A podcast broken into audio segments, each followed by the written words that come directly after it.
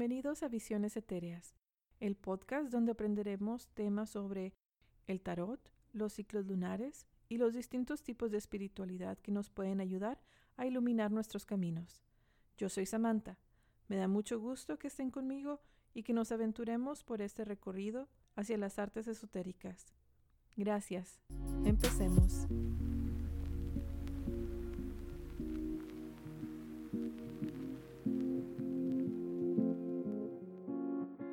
Hola, mi nombre es Samantha.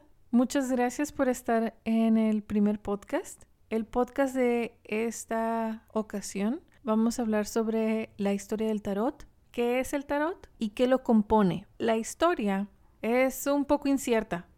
En realidad no se sabe si llegó de Mesopotamia, si lo sacaron los gitanos, si los españoles fueron los primeros, los italianos, los franceses, pero sabemos que surgió aproximadamente en el siglo XIII, cuando iban los mercaderes por la ruta de seda. Alguno de ellos, entre sus pertenencias, se encontraba un mazo. Este mazo de cartas viene o se supone que venía del Islam y es conocido como el mazo Mamluk. Entonces estaba organizado por cuatro palos o cuatro trajes. Y después de ahí se le añadieron otros siete palos a los que llamaron los triunfos, que ahora los conocemos como los arcanos mayores. Actualmente el tarot está dividido entre arcanos mayores y arcanos menores. Los arcanos menores son cuatro palos, muy parecidos a la baraja española. De hecho, la baraja española es resultado del el tarot. Y están los bastos o los, las varas, están las espadas, los oros o pentáculos y también están las copas. Entonces, al momento de que se le añaden los triunfos, esto fue en Italia. Y en Italia es donde se conoce la primera, digamos, set completo de cartas, ya conocido como tarot. Bueno, en Italia se le llamaba tarocco, en Francia se le llamaba tarot y en Alemania tarot. Pues le debemos a Francia el nombre de tarot, aunque proviene de, de Italia. El primer mazo ya registrado como tal, tal cual un mazo, fue para el duque de Milán, aproximadamente en 1440, que es el tarot de Visconti Sforza.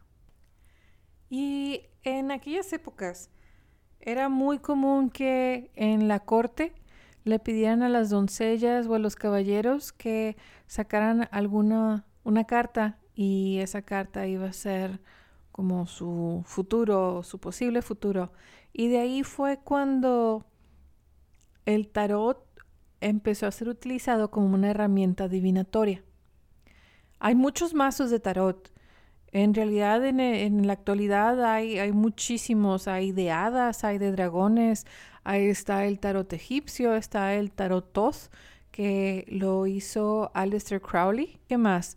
Pues está el tarot de Marsella, que es uno de los más antiguos.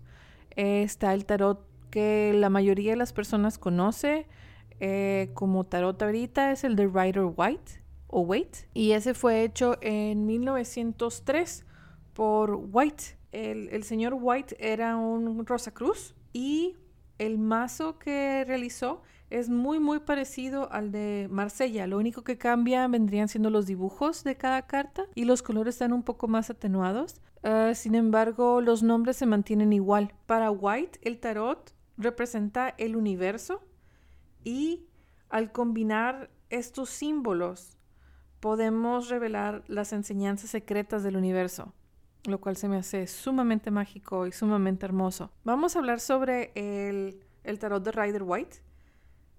Este consta de 22 arcanos mayores, empezando con el número 0, que es The Fool o el tonto, y termina en el número 22, que es el mundo. Aparte de los arcanos mayores, como ya mencioné, están los arcanos menores.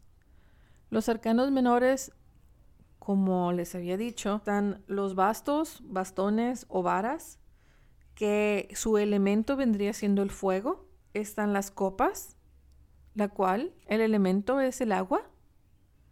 Están los oros o pentáculos o monedas, coins. Y estos representan, bueno, su elemento es la tierra. Y están las espadas. Su elemento es el aire. Una forma que yo eh, tengo para al inicio, cuando apenas estaba memorizando o aprendiendo qué significaba cada cosa, me guiaba por, por las, los bastones, fuego, porque puedes encenderles fuego a un bastón y que te guíe en la noche. Las copas, pues las copas sirven para guardar un líquido. Líquido usualmente que nosotros tomamos y que es vital para nosotros es el agua. Ese es el elemento, el elemento del agua. A las monedas, pues las monedas son lo material, o las monedas o pentáculos o oros es lo material, el oro viene de la tierra. Y las espadas, las espadas son aire porque hacen al momento que uno las utiliza y las mueve de un lado a otro. Entonces es el aire. Bueno, en, las, en los próximos episodios vamos a hablar más a fondo sobre cada uno de los cercanos, sobre cada uno de los mazos, no mazos, no, sobre cada uno de los trajes o palos. Y si les interesa hacerme alguna pregunta o, estar en contacto sobre algo que les haya llamado la atención, pueden comunicarse conmigo enviándome un mensaje por Instagram. El Instagram es visiones.etereas y me hagan las preguntas que necesitan. ¿Qué más? Ah, por cierto, el día de hoy, enero 12 del 2021, es la primera luna nueva del año, la cual está en Capricornio. Y también hablaremos sobre eh, los ciclos de la luna y qué representa cada uno, pero se me hizo importante mencionarles que al menos en esta luna nueva es un llamado para dejar atrás todo aquello que nos afecta, todo aquello que ya no nos sirve ni nos sustenta y empezar cosas nuevas nuevos hábitos, nuevas formas de ver, percibir el mundo. Entonces, esta luna nueva, les recomiendo que eh, si gustan meditar, medítenlo, pero me gustaría que en realidad vieran dentro de sí mismos qué es aquello de lo que han estado cargando y arrastrando que pueden dejar que en realidad no es vital para ustedes y que más que hacerles un bien, les afecta. Entonces hay que soltar, hay que aprender a soltar, hay que dar gracias por aquello que nos brindó satisfacción en algún momento y que ahorita tal vez ya no. Pero hay que agradecer el hecho de que por ese periodo de tiempo nos fue útil y que hay que dejarlo ir para empezar nuevas cosas. Mi mamá siempre me dice, lo que viene viene mejor. Entonces hay que sacar cosas que ya no necesitas tanto del armario, de el armario personal que traemos dentro, de papelería, e iniciar cosas nuevas que no sean de provecho. Hay que planear, hay que ser muy intuitivos y ver de qué forma podemos nosotros mejorar en este año que viene. Y no son los propósitos, no es con el hecho de voy a hacer la dieta y quiero bajar de peso, sino es ser conscientes de tal vez, ok, necesito mejorar mi alimentación, ¿de qué forma lo puedo lograr? necesito ser más consciente de mis gastos y ahorrar. ¿Cómo lo puedo lograr?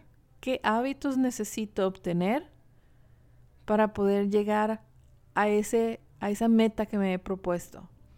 A esas necesidades, a esas prioridades a las que les estamos dando, pues, obvio, prioridad. Eh, este es un episodio corto también. Esto era nada más una introducción al tarot. El tarot es una herramienta divinatoria que no sé si ya lo dije, pero pues si no lo había dicho, es una herramienta que nos permite estar en contacto con nosotros mismos, con nuestra, nuestro ser superior, nuestro higher self, y que también nos permite enfocar cuestiones y dudas y situaciones de las cuales tenemos mucha curiosidad al momento de verlas reflejadas en estos símbolos y signos. Nuestra mente es más fácil que digiera eso y, y sabemos cómo actuar. Al momento de que uno inicia este viaje para aprender el tarot, tenemos que, aparte de saber lo que significa cada carta, dejarnos guiar por nuestra intuición, porque puede que salga, esto es un ejemplo, eh, la reina de espadas para mí en una lectura y para otra amiga también le salga la misma reina de espadas, no va a ser lo mismo esa reina de espadas para ella y para mí. y también dentro del tarot vamos a ver que aparte de que están cada una de las cartas y sus posibles significados, también está la relación que tienen entre ellas, la relación que tienen en la posición en la que están en la tirada, las tiradas. Esas son, ese va a ser un tema muy interesante para el podcast. eso es algo que me emociona bastante, el, el mencionarles las tiradas, los diferentes tipos de tiradas, que podemos hacer nosotros nuestras propias tiradas, podemos guiarnos por las tiradas tradicionales y que ¿Qué más? ¿Qué más? ¿Qué más? ¿Qué más? Pues no sé, este podcast va a estar lleno de cosas. Me gustaría también hablar sobre numerología, me gustaría también hablar sobre la astrología y pequeños tips o eh, pequeños hechizos y conjuros que nos puedan ayudar del día al día. El conjuro que les podría tener para, para esta noche de luna nueva vendría siendo escribir en un papel todas aquellas cosas que es necesario que dejemos ir y ah, podemos encender también un incienso antes, relajarnos, meditar, escribir en el papel aquellas cosas que ya no nos sirven. Una vez que hayamos hecho eso, lo doblamos, prendemos la vela y encendemos. Vemos cómo se va quemando poco a poco dejamos que el fuego consuma todas esas cosas que hemos escrito. Y ya que termine de quemarse, podemos aventar las cenizas al aire o podemos enterrarlas en un pedazo de tierra. Podemos tirarlas a la basura también. Y podríamos pedirle a esta luna nueva que nos llene de energías para seguir adelante para llevar a cabo nuestros planes y nuestras metas, para que nos impulse, porque es una, una luna nueva de reflexión interna y también es una luna nueva que está propiciando nuevos comienzos. Entonces, a disfrutarlo, ya saben, si tienen alguna duda, mándenmela a visiones.etereas en Instagram.